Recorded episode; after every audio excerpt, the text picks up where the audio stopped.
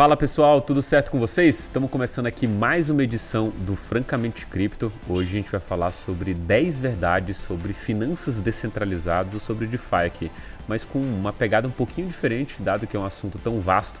A gente vai dividir esse podcast em duas partes. A primeira parte a gente vai falar dos cinco primeiros, depois a gente vai falar dos cinco últimos. Olha, já vou adiantando aqui que tem o supra-sumo de verdade sobre finanças descentralizadas.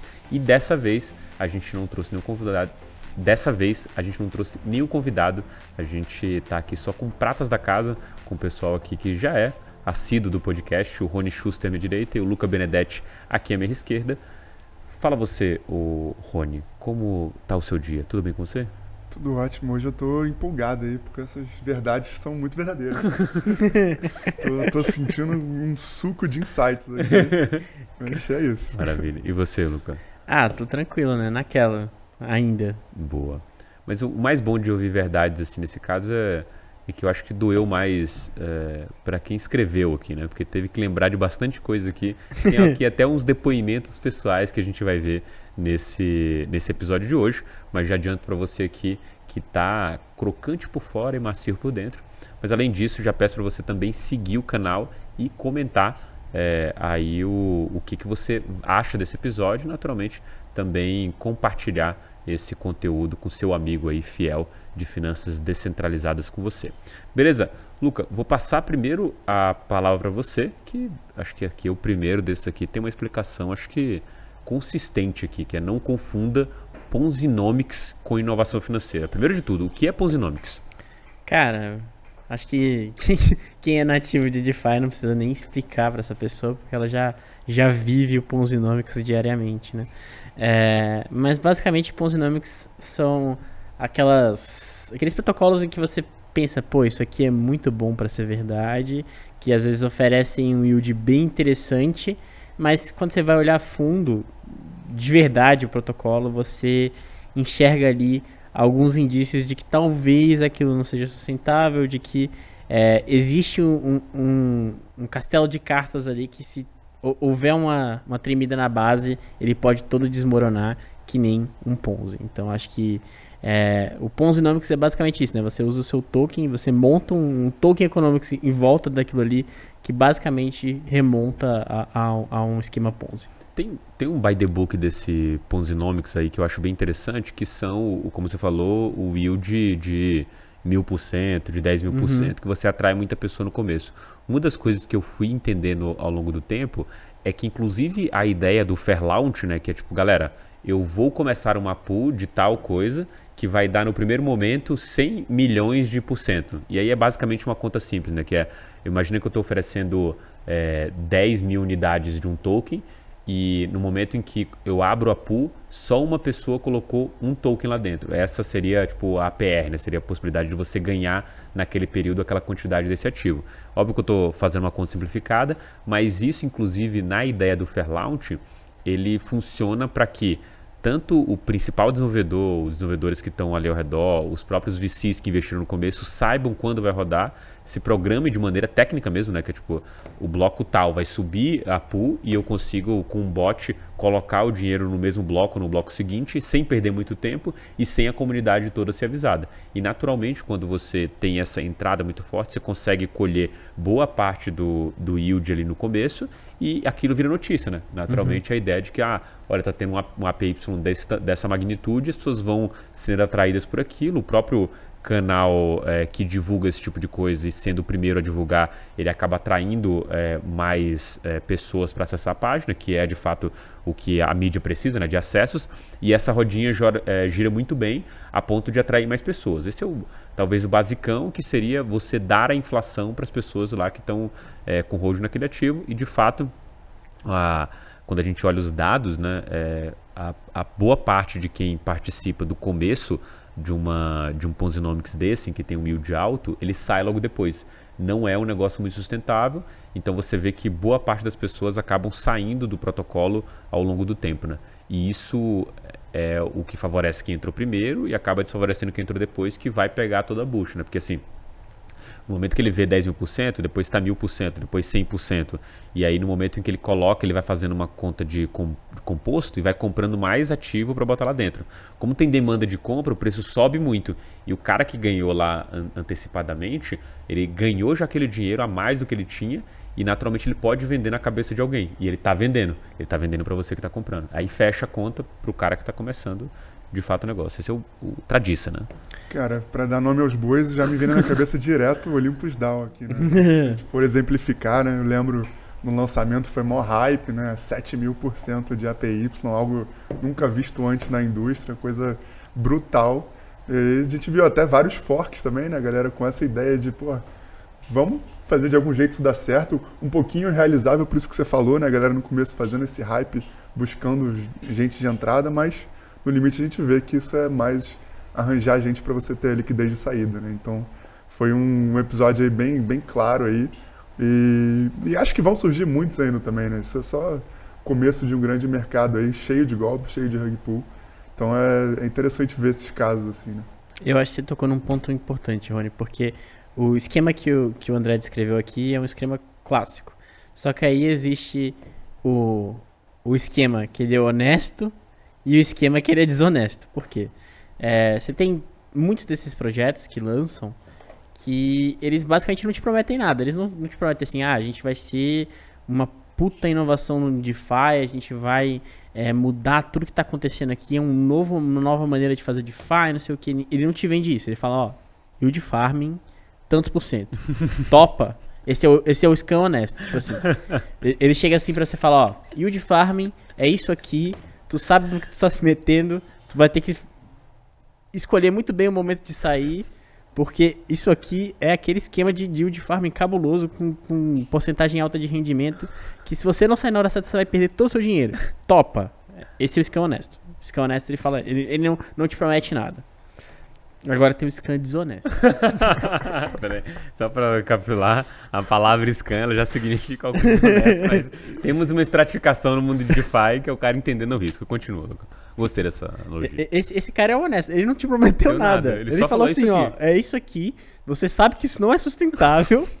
Eu sei, todo mundo sabe. todo mundo sabe, eu tô oferecendo aqui, é que nem droga, você vai, você vai entrar porque você quer.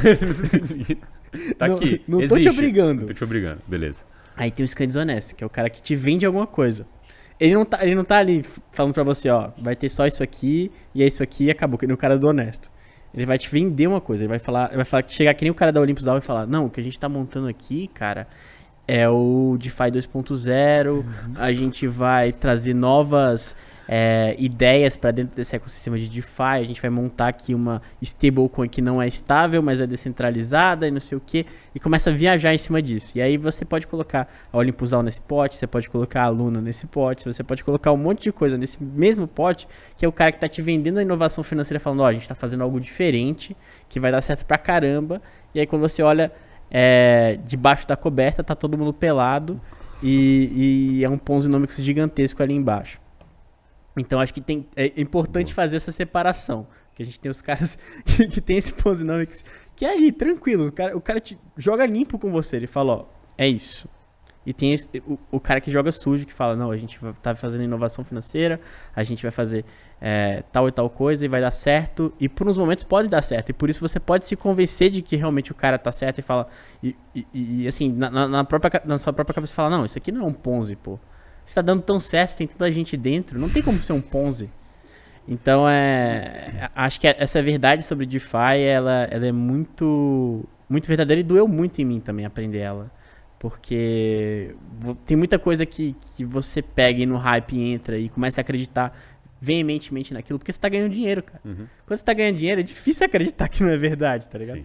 Quando você vê ali o, o, o, o númerozinho verdinho e tal, pô, não, não tem como, tô, sendo pago aqui. Não, não, até parece que isso aqui é mentira.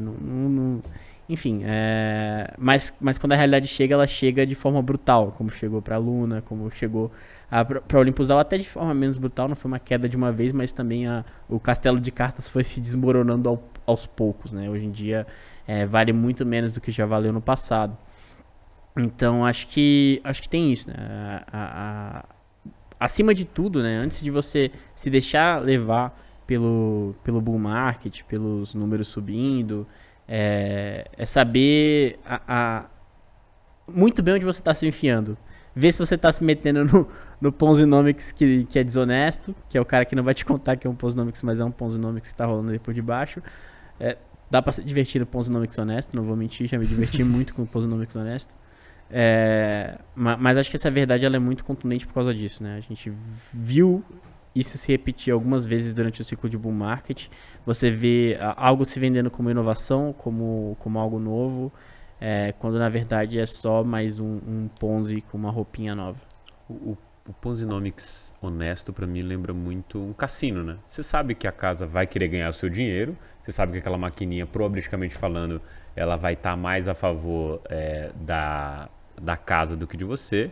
Mas mesmo entendendo isso, você topa o risco, né? Tipo um cassininho de boa, assim, que você pode fazer na sua casa com uma emoção um pouco diferente e talvez em certa dosagem aí seria uma estrutura talvez de tecnologia e de conhecimento que você precisa ir um pouco além do que só um cassininho que você entra lá e coisa. E também tem a diferença que na sua casa ninguém vai te dar bebida de graça, né? No cassino tem bebida de graça. Não, mas entrando assim na parte mais é, teórica, é interessante ver, por exemplo, nessas duas relações de uma mais honesta e menos honesta, é o gerenciamento de risco, né? Quando você está numa coisa que você já sabe que é desonesta, como é esse, esses yields absurdos, você geralmente tende a alocar menos recursos, né? Quando você está no outro lado, você é enganado e você acredita que é uma revolução financeira mesmo, você pode acabar exagerando na mão no risco, né? Então é importante sempre dosar isso.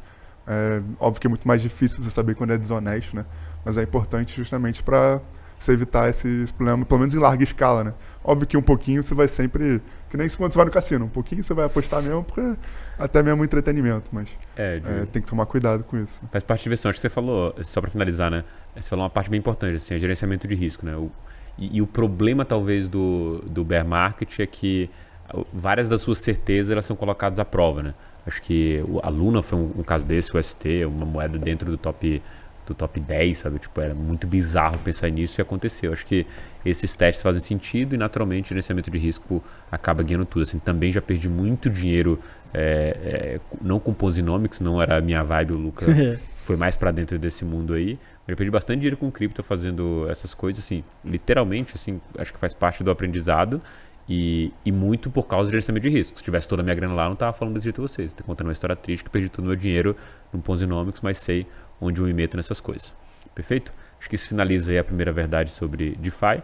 A segunda, e eu acho esse ponto bem interessante aqui, que mostra uma certa maturidade ou uma evolução desse mercado, que é DeFi provou o seu ponto. E aí tem um parênteses aqui, que é o fiasco da Celsius. Aí. Contextualiza pra gente, Luco, o que quer dizer isso? Provou seu ponto? Cara, eu acho que o, o qual é o, o, ponto que DeFi provou, né? Que você ter um sistema financeiro descentralizado e transparente é muito melhor do que você ter algo opaco e centralizado, porque com o, o descentralizado e transparente você sabe o que está acontecendo, você sabe se preparar é, para o que pode acontecer de ruim, porque você está vendo os números na sua tela. Você consegue achar informação fácil, ninguém está te escondendo nada.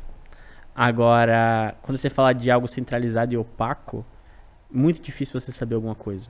É, o, o, o, que aconteceu na Celsius, para mim, é, é, é, o exemplo mais claro disso. Né? Você tinha uma empresa que o tempo todo o pessoal falava: não, é, tá saudável, a gente tem dinheiro aqui dentro, não se preocupem, os saques, os saques estão pausados, mas é um problema técnico. Daqui a pouco a gente vai resumir os saques, não sei o que. E isso foi evoluindo, chegou um ponto em que a, a empresa declarou falência, é, o CEO ninguém sabe onde está. É, enfim, virou um, um, um, um, algo que ninguém esperava que fosse uhum. acontecer uhum. porque ninguém tinha acesso aos dados, né? Ninguém tinha, não existia essa transparência que existe em DeFi com é, dentro da empresa da Celsius e digo a mesma coisa para a Three Arrow Capital, que foi a, a, o market maker que estourou e acabou levando tudo isso com ele, né? Levou a Celsius com ele, levou outras empresas de empréstimo é, junto com ele. Teve, teve uma específica que eu esqueci o nome aqui agora. Mas. Voyage. Isso, Voyager. Voyager, Voyager. isso. É, mas, isso tudo veio do, do espiral da, da Luna, né? Uhum. Então tem um ponto conversando com outro aqui. Todo mundo, conver... todo mundo acreditou no Ponzinomics desonesto e aí deu, deu nisso aí. É, mas mas uh, o ponto que DeFi provou é existe valor em você ter um sistema financeiro descentralizado e transparente, porque você consegue prever catástrofes antes delas acontecerem. É, com o sistema financeiro descentralizado e aberto, por exemplo, a gente não veria é, a crise de 2008 acontecendo. Eu acho muito difícil, é, com, com, todo mundo tendo acesso aos números e aquilo ali sendo transparente, transparentíssimo, assim, tão claro quanto olhar pela janela.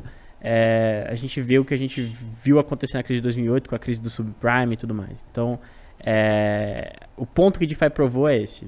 Existe um valor, acho que até difícil de, de medir em você ter algo transparente e descentralizado. Cara, teve uma coisa legal também, que foi uma consequência desse movimento aí que, que me chamou muita atenção, que foi é, esses, até esses insolventes mesmo, a Three Arrows e enfim, outros envolvidos, pagando os empréstimos de DeFi antes de pagar as suas contrapartes centralizadas, né? Justamente porque você não tem um ente centralizador para negociar, você não tem, né? ou você paga o seu empréstimo e recebe de volta o seu colateral, ou você vai ser liquidado, acabou, todo o recurso que você botou lá acabou, né? Então, até mesmo essa dificuldade, né, de você ter um tipo de negociação como você tem no mundo centralizado, é muito positivo para DeFi, né? E, e, eu nunca tinha visto isso antes, até acontecer agora com essa derrocada da Terra Luna. Então, acho que foi um ponto também muito positivo, assim, mostrando a resiliência de, de DeFi de modo geral frente a CeFi, né? É, esse é um dos pontos que eu, é, me chamou mais atenção na época. Assim, você viu toda a derrocada por causa de um, um adorei esse nome, né? Um, um ponzinomic desonesto, né? É esse o termo que você usou. É, e, e, você viu toda a derrocada disso é, puxando o mercado inteiro e de repente a Celsius, que já estava insolvente, já declaradamente falou assim, ó, falinho, vamos correr atrás, é, começou a pagar os débitos dela. E aí tem du duas coisas que me surgem. Primeiro que é isso, é um sistema que é inegociável, está lá escrito ponto. A não ser que você negocie com uma terceira parte que vai te dar um desconto e você emprestar esse dinheiro para ele, diretamente com o protocolo não existe essa negociação. Esse é o primeiro ponto. O segundo é que quando a gente está falando desse, é, desse tipo de sistema, é, a gente está falando de sobrecolateralização, né? Então você vai botar X de dinheiro e vai pegar menos que X, o que para a maioria das pessoas do mundo tradicional não faz muito sentido, mas em cripto faz porque tem muito é, ativo que você não quer se desfazer dele, mas precisa de dinheiro para uma obrigação ou outra. No caso da Celsius era alavancagem pura e simples, de diversas maneiras, né? Para tentar, nesse caso, diminuir o risco é, sistêmico. Né? Acho que tem, é, de fato tem alguma é, filosofia ali, algum by the book de como lidar com as coisas, mas o mercado cripto é muito correlacionado flexível, as coisas caíram junto. Nesse ponto, é, você, essa sobrecolateralização ajuda, porque a Celsius pagou menos que X para liberar X. Então, uhum. para ele fez sentido isso também. Então, se fosse qualquer é, é, não sobre a colateralização, ele não pagaria. Uhum. Porque não faz sentido ele pagar para ter menos, só porque ele quer ser altruísta. Então, o mercado, o DeFi prova esse ponto para mim, ele mostra muito essa questão, que além da transparência trazer é, algumas é, facilidades e melhorias com o protocolo como um todo, a sobrecolateralização é, joga a favor de que você pague seus débitos dentro dessa estrutura para não ser liquidado, porque se eu não me engano, não é todo nem é todo ativo e nem toda plataforma que faz isso, mas tem um spread, né? Você não vai liquidar exatamente no ponto, porque alguém tem que liquidar para você para ganhar um lucro. Então, na época que eu lembro da MakerDAO era até 13%, não sei se essas taxas foram achatadas ao longo do caminho, mas é aquela ideia de que você ativou o contrato inteligente, qualquer pessoa pode chamar aquela função e liquidar aquela posição com um spreadzinho imediato. E nesse é, cenário tem outra coisa que é, me chama a atenção no contexto é, de DeFi, que primeiro a reflexividade das coisas como acontece e acho que nesse ponto aqui como que tem uma dicotomia clara e que o, o regulador ele ainda não percebeu isso, eu acho, na média. Ele não percebeu que DEX, é, finanças descentralizadas, protocolo de empréstimo, não só passou é, ileso por esse cenário, isso descentralizado de fato, não só passou ileso por esse cenário de é, coisa cascata, como demonstrou uma coisa que foi é, muito clara por muito tempo, que é tem um, se tem um problema de liquidação em cascata, ele vai estar tá transparente. E como ele está transparente, todo mundo consegue olhar. Como todo mundo consegue olhar, ou você se antecipa esse movimento, que era a época do Ether, né? Eu lembro que, olha, uhum. se chegar a esse ponto, o nego vai, vai derrubar o Ether aqui, porque vai ter liquidação em cascata na sequência, em um volume alto. Uhum. Então, é, como que eu consigo olhar isso e agir é, com tempo frente a isso? Poderia acontecer uma liquidação? Cara, poderia, e mesmo assim os sistemas de finanças centralizados eles estariam ali porque eles serviram ao seu propósito. Ah, quem sofreria o Ether, as outras coisas, beleza. Aí a gente monta outra estrutura, mas a transparência em si é muito melhor do que a não transparência nesse caso que você está mexendo com o dinheiro dos outros. E o DeFi, para mim, mostrou muito claro essa diferença. E não só agora. Quando a gente olha para o cenário é, de, se não me engano, 2020, que a gente teve um DeFi Summit, depois uma queda das finanças centralizadas ali na sequência, é, DeFi passou ileso por aquilo. Ah, liquidação em cascata, perdeu valor AVE, perdeu valor Uni, mas, cara, todas as estruturas funcionavam, né? Uhum. E quando a gente olha para até estrutura de DEX hoje, a gente vê uma possível competição muito clara entre essas estruturas de DEX e, e SEX. Parece que DeFi ele está provando o ponto pouco a pouco e acho que o regulador vai só perceber isso quando vier um cabeça branca aí de algum outro lugar, escrever um relatório de uma coisa que todo mundo de cripto uhum, já sabe, uhum. mas porque ele carimbou com o nome, o mensageiro é diferente, como foi o Pouto Júnior lá atrás, todo mundo vai absorver esse negócio com verdade, verdade. E em retrospecto, você vai contar essa história e vai parecer, cara, tava na nossa cara que esse uhum. negócio era muito melhor e ninguém percebeu, né? Que... Não culpa o regulador, pô. Você vai acreditar no Pouto Júnior ou no cara que tem uma foto de sapinho no Twitter? É difícil, mas, né? É difícil. Né? Mas o legal disso é justamente isso. A gente conseguindo ver essa simetria agora, a gente consegue lucrar com isso, né? Uhum. Justamente isso. A gente consegue ver, por exemplo, DeFi se maturando aí, por exemplo, com esses episódios. E a gente consegue se posicionar justamente para quando o cara vier dar essa carimbada, a gente já surfar a onda de alta, né? Por e, isso que é interessante. E que é uma coisa meio que é, pai e mãe, né? Que viveu muita coisa no passado e fala pra você criança, ó, se você fizer isso aí, brincar com faca, você vai cortar o dedo. Aí você fala, não, eu sei, cuida, cortou o dedo. É, vai acontecer na mesma hora, que é, que é um pouco disso, dessa antecipação. E eu vejo o, esse negócio para confiar no Paul Tudor Jones, que é um cara de bi comprovadamente, ou no cara de uma imagem de foto de sapinho no, no Twitter, né? Que é, metade dos twitters são coisas sérias e metade são zoeira e você não sabe porque você não entende nada o que é zoeira e o que é verdade. É, ou foto de garota de anime, se não tem também. É, mas uma coisa que eu queria comentar é que essa transparência de DeFi ela pode contribuir não só nesses momentos de estresse, como a gente viu no caso da Celsius, como ela pode contribuir também para a gente conseguir precificar melhor ativos. Pensa, por exemplo, se a gente tivesse uma empresa que o fluxo de caixa dela inteiro fosse um chain poxa, ia mudar a história do valuation, assim. Você não ia ter que assumir N coisas na hora de fazer um valuation. O valuation ia ficar muito mais fluido e você ia ter dados em tempo real ali de quanto a empresa está arrecadando, quanto ela está gastando, onde ela está colocando o dinheiro dela.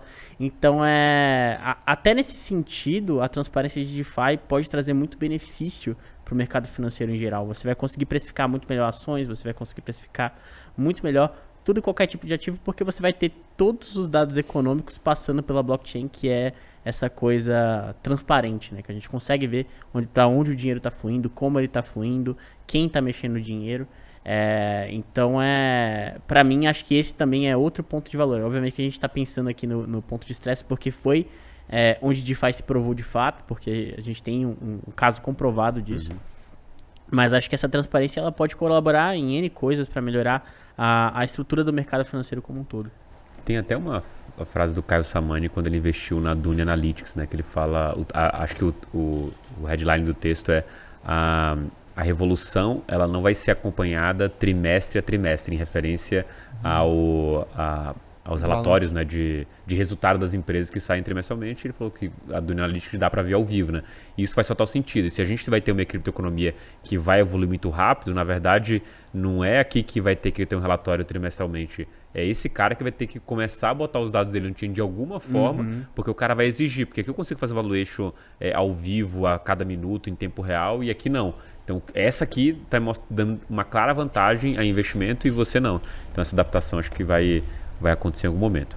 Mas para a gente não se alongar muito, é, vamos para a terceira agora, que inclusive a gente tocou aqui sobre esse ponto é, de transparência, né? E aqui eu fiquei curioso, Luco, que você trouxe para a gente aqui, que é transparência é uma faca de dois gumes.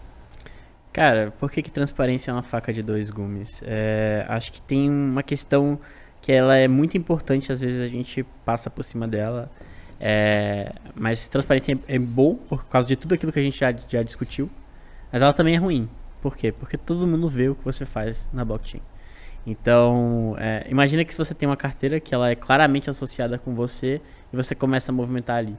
Todo mundo vai saber o que você está movimentando. Todo mundo vai saber onde você está colocando dinheiro. Então, é, acaba com uma coisa muito básica humana que é a privacidade. E, e na minha opinião, a, a privacidade mais importante de todas que é a privacidade do seu dinheiro. Então, é, é complicado é complicado. A gente tem todos esses benefícios, mas a gente tem também é, esse problema da privacidade. Obviamente que existem mecanismos aí para melhorar em relação a isso e tudo mais. Mas enquanto isso não não estiver funcionando e, e, e enquanto até o próprio regulador não entender a importância da privacidade, porque a gente vê o regulador ele muito hostil com privacidade, porque ele acha que a privacidade é, é pro cara que quer sonegar, é pro cara que, que enfim, quer fazer uma coisa ruim, o cara que faz é, ransomware, o cara que. Os hackers da, da Coreia do Norte que estão querendo ocultar o dinheiro deles. Enfim, é, quando na verdade existe um uso muito básico de privacidade que é: eu simplesmente não quero que todo mundo saiba onde eu coloco meu dinheiro. Se todo mundo souber onde eu coloco meu dinheiro, quanto dinheiro eu tenho é, e, e, o que eu estou fazendo com o meu dinheiro, eu, eu corro risco até de vida, assim. Né? Pô, vamos supor que eu tenho, sei lá, uma quantidade absurda de Ether na, na minha carteira, minha carteira está associada com a minha identidade e as pessoas conseguem ver basicamente onde eu gasto meu dinheiro. Poxa, a chance de eu ser sequestrado e os caras me tirarem meu dinheiro na base da porrada é, é, gigantesca, ainda mais se você mora no Brasil, assim. Então, é, a, a, na, na, minha opinião, a, a privacidade é uma faca de dois gumes por conta disso. Cara, eu, eu concordo totalmente com seus argumentos. É óbvio que a gente tem que sempre buscar pegar os pontos positivos dos dois lados, né? É muito bom essa transparência por tudo que a gente falou no último tópico. É realmente muito ruim por causa desses problemas, mas o que eu acho que é interessante, a gente já vê aplicações fazendo isso, a gente já vê jeitos de você é, não ser nem não ser binário, né? Não ser true ou false, né? Ou 100% transparente ou 100% é, oculto, né? Você tem como usar alguns mecanismos, algumas tecnologias para você ser alguma coisa in between, né? Então você pode ocultar alguns tipos de transações, talvez quando a gente for ter o balanço lá das empresas, você não mostrar todos os dados, usar uma prova de conhecimento zero, ou algum tipo de jeito de você ocultar essa informação para você só liberar o que pode ser liberado, né? Óbvio que isso é muito subjetivo, né? O que, pode ser liberado, o que, não pode, o que, deve, o que, que não deve. Mas o ponto que eu quero trazer é o seguinte: existem tecnologias que podem ajudar a gente a ajustar esse, esse botão entre o 0 e o 1. Um, né? Então, eu acho muito promissor até por causa disso. A gente pode tentar, de algum jeito, balancear o que, que vai ser mostrado, o que, que não vai ser mostrado, justamente para ter novas aplicações até mesmo. Né? Por exemplo, esse caso aí né, do, do evitar que o seu saldo talvez fique totalmente disponível. Né? Pode, pode ter aplicações muito interessantes que vão para cada um dos lados. Maravilha. Cara, tem umas coisas que me vêm à mente com essa, com essa visão que você trouxe, Luca nessa questão da transparência, que é a própria visão do cypherpunk lá atrás, antes mesmo do, dessa é, tribo ser associada com o Bitcoin, né? que era basicamente a ideia de que o governo não queria deixar que as pessoas conhecessem criptografia e esses caras queriam fazer, e tem aquele papo da tatuagem, né? Que é tipo, ah, se você tá censurando isso aqui, mandando tirar, isso é censura e isso é contra a lei, né? Então eles tentavam nesses meandros especificamente, inclusive esse papo ressurgiu lá com a questão da Celsa. A ideia desses, é, dessa tribo era justamente essa, olha, a população precisa conhecer e o que a gente precisa é uma inversão de valores. Os governos, como é, empresas, indústria e tudo mais, pessoas, os grandes gigantes desse mercado, é, deveriam ser transparentes, porque eles são gigantes e de fato afetam a vida de várias pessoas e as pessoas poderiam ser, ter alguma privacidade ou total privacidade frente aos governos, porque ele achava que essa inversão de valores que a gente estava vivendo dava poder a essas instituições, que na verdade eram algumas pessoas, né, frente a outras. Então era um método de opressão aquilo. Então quando a gente fala de, é, de transparência, esse é um risco real e o, o mais é, é, talvez bizarro disso tudo é que fica registrado é, para sempre, né? Você, assim, se lá no, na frente, daqui, pensa numa, é, sei lá, campanha é, de eleição de 2044, sei lá, que, que é par, né? 2044 é, você tem candidatos ali que mexeram com Web3, que sabidamente têm endereços, e vai, você começa a procurar o que aquilo sabe. Olha o, o, o risco Eu que você traz. Eu sei que você né? comprou com Rocket, tá ok? sei que você investiu em Shiba Inu, né? Uhum. Então, é, e, e, isso afeta um pouco a privacidade. De fato, quando você está falando de um, de um cara que vai concorrer a, uma, a um cargo público, faz algum sentido mas isso começa a afetar outras pessoas, né? O fato do seu amigo, e aí não precisa extrapolar para um Brasil ou, ou, uma quantidade de pessoas gigantesca que vai estar debruçado sobre isso, como no caso de uma eleição, mas o seu amigo lá que você mandou dinheiro para ele. Cara, eu sei que esse dinheiro do, é, é o coisa do, do Luca. Então, pô, vou lá procurar o que ele mexeu e tudo mais, sei quanto dinheiro o Luca tem, uhum. sei onde está o dinheiro E, tipo, cara, isso é uma informação muito pesada. Inclusive, se seu amigo for sequestrado e for atrás de você e falar, cara, sei lá, tô eh, tentando traçar um cenário apocalíptico aqui, mas, tipo, pô, você tem uma transação desse cara e esse cara tem dinheiro. Quem que é esse cara aqui? Pô, você tá tomando porrada de todo lado. Você tem um hétero, seu amigo tem 100 e tá pedindo pra você entregar o outro cara. Então, assim, hum. eu acho que esse tipo de coisa é, é, perigosa. Eu acho que já tem muita coisa é, endereçada nesse, nesse ponto. E o principal, talvez, app que usavas, que era o o nosso Tornado Cash está colocado em, é, em xeque, né? Acho que tem um risco gigante aí é, por questão do, do regulador americano. Mas de alguma forma você pode fazer isso ainda com exchange, né? Você mandar uhum. o dinheiro para uma exchange, mandar para outra pessoa, o cara, se ele não tiver informação dentro da exchange, que é o mais provável, aí pensando num, num risco médio, né? Que seria você expor essa informação para uma pessoa conhecida ou conhecido de conhecido, acho que ainda tem um, um uma possibilidade aqui na mesa de se resolver de maneira paliativa, né? Mas com certeza acho que é, a, a afirmação é muito válida, né? Ela é, de, é, ela é muito bom para o povo, né? Pensando no povo como pessoas comuns e, e é, para descobrir essas coisas, né? O próprio caso de front run da OpenSea foi descoberto assim. O cara uhum. mexendo lá falou, uhum. tem uma coisa estranha. Falou assim, tem uma coisa estranha. O que, que vocês acham? Cara, não, é isso mesmo, você tem razão, ele está fazendo front run. E é ruim pro é, para as pessoas também. Dá poder, mas também tira um pouco dessa privacidade. Tem que ser resolvido de fato, que eu acho que eu concordo muito com a, com a tese dos cypherpunks ali em alguma medida. Né? Acho que é, algumas coisas você vai ter que abrir mão, porque faz parte do contexto do Estado, mas, pô, é, questão financeira já é dado que é, não é algo que deve ser público, né? A própria uhum. quebra do sigilo financeiro acontece por meio da justiça. Então, beleza, uhum. não existe essa quebra de modo natural. Né? Com certeza. É, é, acho que você tocou em, em, um ponto que é, que é crucial para mim, que é a questão da privacidade e, e o fato da gente ter o, a maior ferramenta de privacidade do, do mercado sob sanção do governo americano é preocupante. É preocupante porque escancara que esse cara ele não é a favor de você ter privacidade financeira. Uhum. Esse cara ele, ele é contra você ter o direito mais básico que é de ninguém saber o quanto de dinheiro você tem. Então é vão ser batalhas duras que a gente vai lutar contra o regulador. Acho que é, vai, vai, vai, como você bem falou, vamos voltar à época lá de 1990, 1980, quando o pessoal descobriu a criptografia que tiveram batalhas e batalhas judiciais em volta daquilo. A gente vai viver a mesma coisa agora, até o cara entender que não, isso aqui é, é quase que um direito humano, o cara ter, ter direito a essa privacidade aqui. A gente não vai é, se enfiar nisso aqui. Mas aí é, vai, vai, vai, ser, vai ser uma batalha longa, até o político entender que é, não é a, a, pessoa tentando esconder dele ali quanto dinheiro ele tem, é, é, é a pessoa querendo ter de fato privacidade financeira, vai demorar anos e anos e a grande maioria desses caras só quer saber de arrecadar, né? Perfeito. Bom, vamos agora para o nosso quarto ponto aqui, já encaminhando para o final. É, o culto à personalidade prejudica o espaço. E aqui acho que tem vários exemplos, mas quero ouvir da onde você tirou esse, essa ideia também. Eu acho que é algo claro. Assim, a gente viu de novo vários episódios disso ao longo do último bull market. E aí dá para citar vários nomes, André Cronge, é, o próprio Suzu da, da Three Arrow, Do Kwon da Luna, mais recentemente o SBF da FTX. Então, é, existe de fato essa ideia de você se juntar ali em volta de uma pessoa porque você considera aquela pessoa foda, ela é um desenvolvedor bom, ou ela tem uma sacada boa de mercado, ela investe em projetos que vencem, e, e cria-se um culto em volta dessa pessoa de que Basicamente tudo que ela fala é a verdade. É, quem, quem duvida dessa verdade está errado. E, e, e, se cria quase que um, um eco daquele maximalismo que a gente vê de moeda em volta daquela pessoa, né? Se você falar mal da pessoa, você é basicamente excomungado do negócio, você critica qualquer coisa desse tipo, as pessoas acabam falando mal de você, te excluindo ou é, brigando com você de uma forma ou de outra. Então acho que existe muito isso ainda no mercado de cripto. É, de uma forma ou de outra, isso até existem ecos disso no mercado tradicional. A gente vê aí gestores de fundo que, uhum. que o pessoal acaba se aglutinando em volta.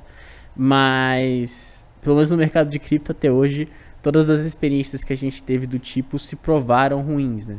Tem uma outra que é uma experiência positiva. Acho que é, existe um culto de personalidade em volta do Vitalik, sem dúvida. É, por mais que ele queira negar e se afaste um pouco das decisões mais centrais do protocolo do Ethereum, todo mundo leva um, um, a palavra dele com um peso muito maior do que o resto, né? Do, do de quem está envolvido de fato no desenvolvimento. Então, é, acho que é o único caso aí que eu vejo positivo de, de, de desse culto de personalidade. Até porque o, o Vitalik é um cara muito cabeça, uhum. ele, ele entende muito bem do que ele fala. E eu nunca vi ele falar algo assim muito duvidoso em que você pudesse acender um, uma bandeira vermelha e falar: peraí, Vitalik, não é assim, pô, calma aí.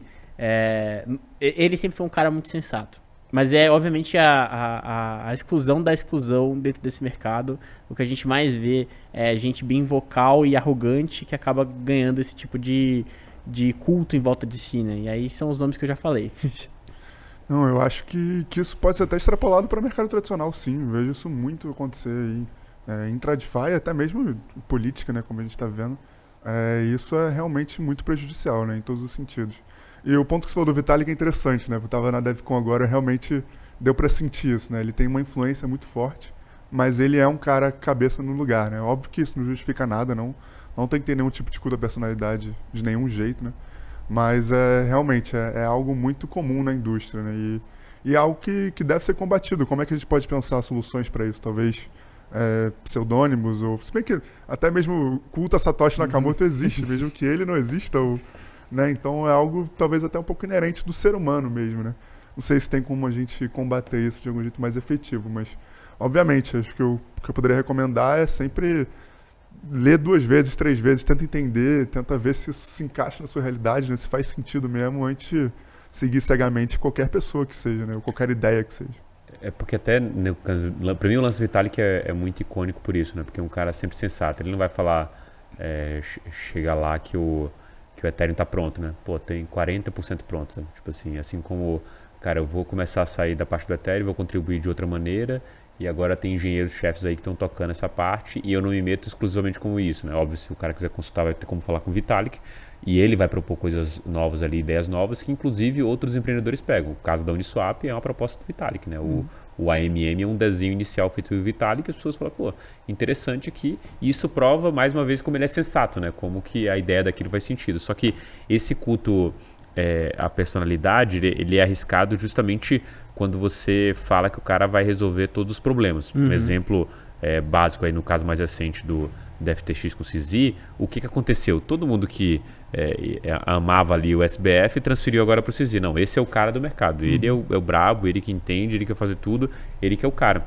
Na verdade, é, é um pouco de comportamento mesmo. As pessoas estão procurando essa solução. Né? Até quando a gente fala é, de questão de, de, eleição no mundo inteiro, né? o, o, presidente com essa figura máxima, ele óbvio é uma é, figura importante dentro do, do esquema é, geral de uma democracia, mas naturalmente tem infinitas outras coisas que deveria se preocupar, mas a facilidade de você eleger aquela pessoa que vai resolver o seu problema e que é aquela figura ali que vai te ajudar em tudo é muito mais fácil, né? Assim, para o nosso cérebro é muito mais fácil tentar assimilar aquilo do que absorver conceitos complexos ali de como a política e como que o legislativo, o judiciário deveriam funcionar ali de fato. Então acho que é uma questão até de preguiça. Puta, eu gosto bastante do é, do protocolo tal por causa do fulano, como ele me fez ganhar dinheiro, ele é brabo, ele é foda, ele é o melhor cara que tem é, dentro desse mercado. E aí o interessante é que quando desaba, essa parte passional faz as pessoas, é, primeiro, é, é, ir contra tudo aquilo que ela acreditou anteriormente. Né? Então, ah, esse cara é o pior do mundo, me enganou, olha como ele é um, um péssimo cara, para logo, logo endeusar outra pessoa. Assim. Eu acho isso uhum. É, um comportamento humano meio bizarro mas que acontece recorrentemente e inclusive eu acho que tem uh, a gente está falando só na caso da derrocada, né? Uhum. Mas tem algumas coisas ruins no meio do caminho. O próprio André, André Cronje, ele sofreu um pouco com esse messianismo que deram para ele, uhum. que era falou assim, cara, cara, você é muito bom, você criou um protocolo foda que é o Wi-Fi aqui é, e qualquer coisa que você toca vira ouro. É, valoriza muito. E ele fez um protocolo uma época, um teste, sei lá. Falou assim, galera, isso aqui não é, não é um teste, não vai servir para nada. A gente vai fazer um outro token e tal, mas eu vou lançar assim mesmo. Pronto, a galera comprou, dumpou o token e o pessoal uhum. ficou bravo com ele, sabe? E um pouco da toxicidade do, do Twitter que ele quis se afastar foi um pouco disso. Ele já teve vários rage kits, né? De uhum. sair do Twitter e não querer voltar. Então, tem, além do processo da derrocada final, você tem o processo no meio que é prejudicial para a própria pessoa, né? Exatamente. né? Então, além do protocolo e tudo mais, é prejudicial para é, para a pessoa. Então, eu acho assim zero saudável, mas sinceramente acho que é um comportamento humano achar a solução em um único ponto para soluções extremamente complexas, como se tivesse um Messias para resolver tudo. Né? Eu tomei um hug desses assim. eu tava, eu, eu, ficava de olho no factory da Yearn Finance, porque de vez em quando eles soltavam algumas uhum. coisas lá, e aí eles estavam fazendo um, um, teste de uma de uma Vault que ia sair, que era da da Frax com a Curve, um negócio assim. E aí e aí eu vi o um negócio saindo na Factory, que eu tinha o alertazinho no, no Etherscan, e aí chegava e-mail toda vez que a carteira mexia. Aí eu vi deploy de contrato novo. Eu, opa, opa, liquidez na Uniswap? Vou comprar agora. Aí comprei junto com os amigos meus do, do, de um grupo de degenerados aí, inclusive um abraço aí pro Degens DeFi. É, e aí a gente comprou todo mundo, é, era Frax 3CRV, era, era esse o nome do token, é, traço F. Frax 3CRV traço F. Marcou, né? Marcou um grupo inteiro. E aí, cara, eu entrei pesado, inclusive. Eu, eu comprei, tipo assim, sei lá, foi quase um éter do, do negócio.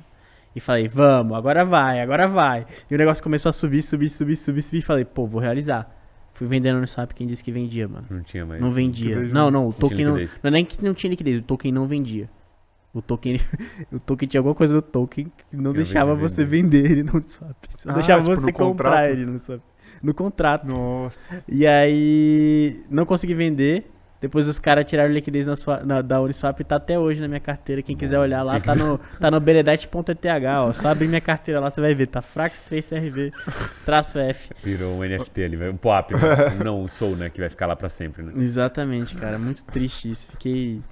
Tomei o, o hug da, do, do Cronge aí. É... Mas só para complementar, falando de, dessa. Voltando no, no, no tópico da, da, influência positiva do Vitalik, é, você nunca vê o Vitalik falando o Ethereum é a melhor plataforma de todas, você nunca vê ele, ele, ele sendo maximalista mesmo. Ele, ele não fala que, que o Ethereum vai resolver todos os problemas do mundo, ele não fala que, que o Ethereum vai ganhar a corrida do blockchain ele é um cara que, na minha opinião, ele é muito entusiasta da tecnologia. Então ele tá sempre olhando para o que tem de novo na indústria, o que tem de novo chama a atenção dele, por mais que não seja algo que esteja dentro do Ethereum, ele acaba falando bem, ele fala diversas vezes dentro do, dos textos dele de, de coisas que são feitas em outros projetos. Então, é, acho que, que essa, essa posição dele é algo bem único. Até dentro do, do espaço de fundadores dentro do, de cripto, né? Porque se a gente olha para os fundadores dentro de cripto, todos eles vendem a ideia de tipo, pô, minha solução vai, vai, uhum. vai acabar com os problemas de cripto, vai ser o santo grau da escalabilidade, a gente vai conseguir fazer um zagalhão de transações por segundo, é, vai ter DeFi, vai ter NFT, vai ter, vai ter tudo, e o cara, ele não, não tem essa humildade de, de, de trazer o que, que tem de bom em cada plataforma, é, e, e, acho que o Vitalik tem muito disso, ele é um cara, como a gente já comentou aqui, bem cabeça no lugar. Maravilha.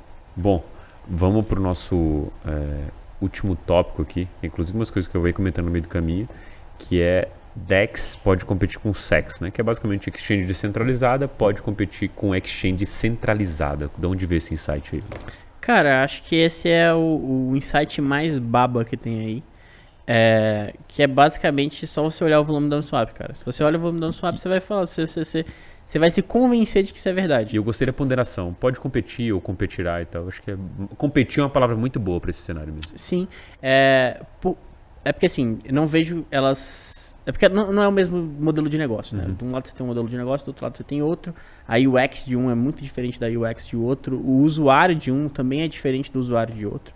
É, mas que elas podem competir, elas podem competir e têm competido. Assim, é, para quem, quem acompanha DeFi sabe que a Uniswap hoje é o killer app de DeFi. Não existe um app de DeFi mais bem sucedido do que a Uniswap. A Uniswap ela tem um volume de negociação absurdo, ela tem uma quantidade de liquidez absurda e ela movimenta muito dinheiro. Muito dinheiro. Muito dinheiro. E faz muita gente ganhar dinheiro também. Quem provê liquidez lá acaba ganhando dinheiro também. Não a maioria das pessoas que provém liquidez, inclusive saiu um, um estudo recentemente que fala aí que 90% das pessoas que provém liquidez acabam saindo com, com perdas em vez de ganhos. Mas quem faz um market making ativo, eficiente, quem é profissional mesmo nisso aí, com certeza faz muito dinheiro porque o volume que você tem dentro da Uniswap é muito grande. E se você compara o volume da Uniswap com volumes de, de exchanges centralizadas mesmo, você vai chegar em pontos em que Se esse volume não está equiparado, ou seja, lado a lado, ele supera. E aí eu estou falando de exchanges como Coinbase, exchanges grandes, de fato, com, com nome global, com é, usuários institucionais, como é o caso da Coinbase. E você tem é, a Uniswap do outro lado também com, com essas mesmas características. Né? Você tem a, a, Uniswap como uma exchange global, porque qualquer um pode acessar, até os hackers lá da Coreia do Norte conseguem usar a, a Uniswap. É, você tem institucionais usando a Uniswap, seja como market maker, né, fazendo ali suas posições de LP, seja é, realizando trocas mesmo, e aí você consegue acompanhar isso facilmente usando ferramentas de acompanhamento on-chain, como o Nansen, essas coisas, você consegue ver muito claramente esses players grandes do mercado fazendo trocas utilizando a Uniswap, e às vezes até fazendo arbitragem de uma DEX para outra, é, o, pegando nessas oportunidades que o mercado acaba dando, dando dentro de DeFi. Então, é, para mim, isso cimenta a, a, a, a, tese de que, pô, DeFi é útil, DeFi tem usuários e DeFi é, chegou para ficar. Acho que é isso. Cara, né, faria, uma extrapolação aí, diria que talvez as decks não só podem competir, como eventualmente tá, podem ultrapassar as sex aí, de modo geral, óbvio que num intervalo de tempo muito maior, né? Mas é o que você falou, a gente vê o Uniswap crescendo muito, lançando uma V3 ano passado e já sendo usada em níveis absurdos, né? Otimização de, de curva de AMM, coisas muito avançadas mesmo. E, e aí um ponto que você falou também é a questão dos usuários, né? A gente, em cripto, e principalmente em DeFi, ainda está com uma UX muito ruim, a gente ainda tem muita dificuldade. É, então a gente não está atraindo aquele afegão médio lá que a gente está uhum. falando, né? A pessoa normal ainda não usa DeFi. E mesmo assim a gente já tem um protocolo Killer App que está com bilhões e acho que até trilhões de negociação, né? Muito dinheiro. É, no cumulativo chegou ao trilhão já. Chegou a trilhão. No, no volume cumulativo desde que lançou o Uniswap. Então eu vou ser ousado aqui, ainda vou mudar um pouquinho e falar que as DEX no futuro, não sei quando, mas vão até ultrapassar as SEX. É justamente por isso, elas são mais eficientes, né? Então se você tem margem aí para ganhar, você, você vai ter, vai atrair usuário, nem que demore o tempo que seja, você vai conseguir trazer mais gente para a tua aplicação e talvez não a Uniswap em si, mas o conjunto de todas as decks, né? Porque também vai ter é, outras aplicações interessantes e outras decks que também tem que ser levadas em conta, mas é, as decks, de modo geral, como um grupo, acho que conseguem ultrapassar aí as sex. Vamos ter que falar com o Dagnone para pivotar o negócio, então. então, esse é o ponto. Quando a gente uh, avaliava a Dex, inclusive, por essa perspectiva aí de crescimento vertiginoso e que você poderia tomar mercado da SEX, uma coisa que eu pensava, pô, então beleza, mas assim, é, já que o X é um problema, eu vou ser um provedor desse UX, eu vou ser a SEX que vai conectar nesse negócio. E o mais bizarro é que, eu lembro que até quando eu vi esse texto da, da, da Paradigm, né, falando sobre a dominância da Uniswap na é, V3 de liquidez, ele estuda é, dois pares aqui principais, Ether USD, Ether BTC, e ele fala que tem mais liquidez do que Binance e Coinbase, né? Não combinados, mas separados, né? Tipo as duas principais corretoras. E a mesma coisa para o Ether BTC. E alguns pares de Ether e Midcap têm três vezes mais liquidez do que as exchanges centralizadas. Muito porque o modelo de AMM ele possibilita que você coloque muito dinheiro ali dentro em busca desse, desse yield e os pares mais negociados vão ter muita grana. Assim, a, a curva né, do AMM ela vai jogar a favor para você ter menos slippage, né? Que é a diferença no preço que você está vendo de tela para o quanto você vai pagar na média, porque você é, comprou muito mais ativos.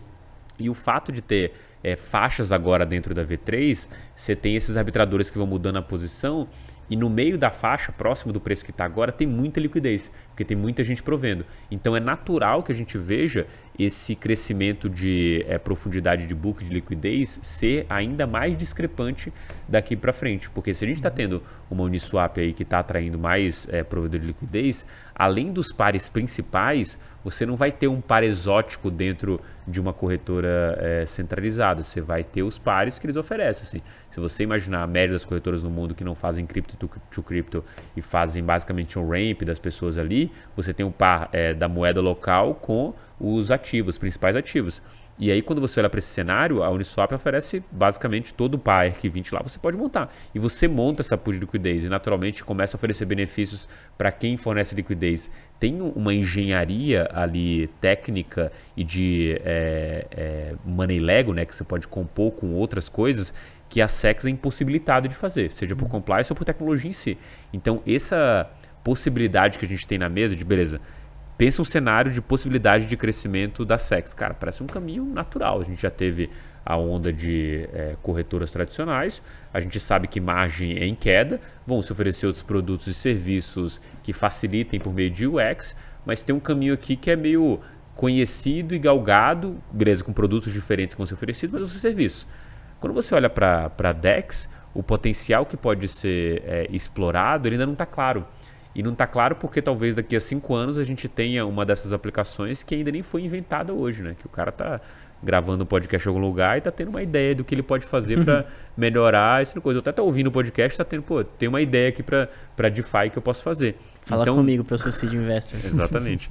Então, esse. Aí você fala na sua história, né? Onde você ouviu, ah, ouvi um podcast, mas cita o nome, né? Se falar qualquer podcast, é. não vai fazer diferença, né? Pelo menos não pra gente. E nesse é, contexto, é, você não, tem um, não tendo um caminho muito claro, parece ser aquelas justificativas é, priceless, né? Que tipo assim, não tem um preço para isso, não tem um valor. A gente sabe que pode evoluir e aqui é, a gente consegue traçar infinitos cenários. Nas exchanges centralizadas parece um caminho normal, natural, em que a gente Limitado. evolui ilimitado, porque você já consegue visualizar aquilo. Uhum. Então acho que é, esse tópico é, ele competir a visão comedida, né? Acho que de alguma forma a gente pode ver essa, é, essa ultrapassagem tranquilamente aí. Perfeito? Acho que isso encerra a nossa é, primeira parte aqui. Mas, é, cara, a gente não sei se a gente combinou de fazer a mineração só para o próximo. Você tem uma aí? Pô, também tem uma. Não sei se você tem uma, eu tenho uma. Pode falar a sua. Cara, eu tive esse insight agora, quando a gente falando das curvas de AMM, né? Teve uma das palestras da, da DevCon, que foi An Overview of AMM Sim. Mechanisms, justamente explicando toda essa evolução aí de como funcionam as curvas de AMM, né? Como a Uniswap implementou a V3 e como é que isso é disruptivamente muito diferente do que a gente tinha antes. Então acho que eu pedi licença aí para deixar isso de recomendação aí pro, pro ouvinte.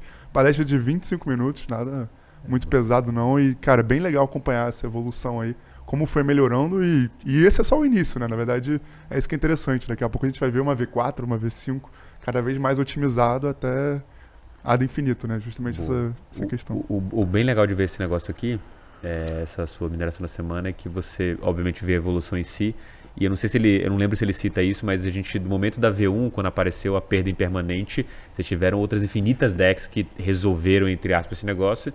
E a Uniswap manda V2 com é, um ganho, um incremento naquela visão de AMM, né? E uma V3 que, cara, beleza, não resolve, mas dá poder para que as pessoas consigam tentar resolver com ajuste ali no meio da curva. Então acho que é um, é, é um desenho bem interessante aí. E fica aí a mineração da semana, um vídeo curtinho aí da da DevCon para vocês acompanharem. E, óbvio, não perca o próximo episódio do Francamente Cripto, Quero mandar que a gente entra na parte 2. Opa, quer mandar uma? Não, Ah. Pô. Ah, não, então beleza. Tu não falou que tinha uma também? Eu tenho uma também, eu vou guardar pro próximo. Mas se você quiser mandar a sua aí, eu vou mandar a minha no próximo. Então vou mandar a minha agora, tá porque bom. tem a ver com o tema que a gente conversou Perfeito, hoje. fechou. É, foi um seminário da Pantera Capital, tá gravado no YouTube. É, chama DeFi Worked Great, que é basicamente contando toda a, o, o, toda a história do que aconteceu com a Celsius e como o DeFi é, provou o ponto uhum. ali. Então acho que essa, essa é uma mineração bem legal para quem assistiu esse episódio. Beleza, agora posso encerrar? Alguém tem mais uma mineração? Não? tá bom, então eu vou encerrar esse episódio. Bom, obrigado você que ficou até o final aí e a gente se vê na parte 2 aí de 10 verdades sobre o DeFi. Forte abraço e até lá.